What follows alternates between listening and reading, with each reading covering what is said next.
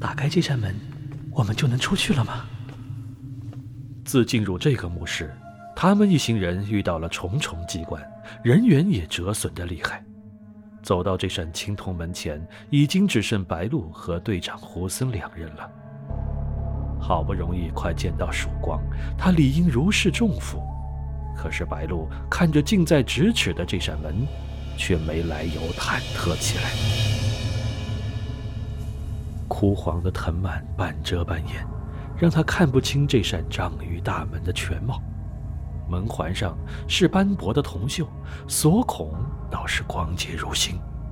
他往前走了两步，又小心翼翼地碰了碰挂在上面的藤条，那根藤条就从中断开，露出了门上的几个小篆刻字。锈迹很重，他努力辨认。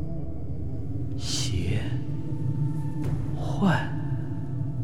他聚精会神地看着，身子越来越靠近铜门，手也随着字迹慢慢拨开其他藤条，肩膀却忽然一沉。他吓了一跳，转头发现是胡僧，长长吁了一口气，又有些惊喜地向胡僧传达自己的发现：“这里有字。”胡僧却好像没听到似的。神色如常地提醒他：“你应该把钥匙拿出来开门了。”白鹿指了指露出来的刻字：“可是胡队，我觉得这个应该挺重要的。”这一次，胡僧直接把他正在比划的右手捉了回来，并拿出他放在双肩包里的钥匙，放进了这只手的掌心。他用不容置疑的语气说道：“我说，我们应该开门了。”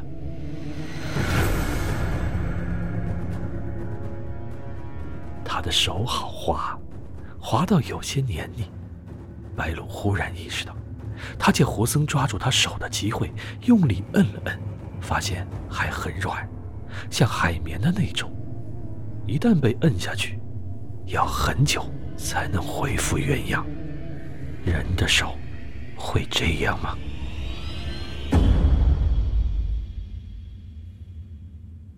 大约是意识到白鹿有些迟疑。胡僧接着解释：“我们应该抓紧时间，不是吗？”可是胡队从来不是个会解释的人。他心里的忐忑继续加深，忍不住吞了口唾沫，不动声色地观察胡僧，发现，在这样昏暗的环境下，他的瞳孔却很小，形状甚至有一点细长。他几乎可以肯定，这不可能是胡队。什么时候的事？过鹊桥，砍种石，甚至刚进墓那会儿，他思绪纷乱，找不到头绪，只能先假装什么都没有发现。想到他反复催促他开门，于是把钥匙紧紧抓在手心，放在胸前，仿佛这便能把心放进肚子。他假装商量：“我觉得我们最好把这些刻字搞清楚。”白鹿发现，听到这话后，胡僧的瞳孔又变细了，一副很不高兴的样子。他心如擂鼓，语速也忍不住加快。我觉得这个很重要，这个一定很重要。他眯起眼睛，神色莫测地注视着白鹿，白鹿则用沉默表示自己的决心。不一会儿，他微微翘起嘴角，食指竖在嘴唇前，示意白鹿静声。你听，那群蝙蝠又在闹了。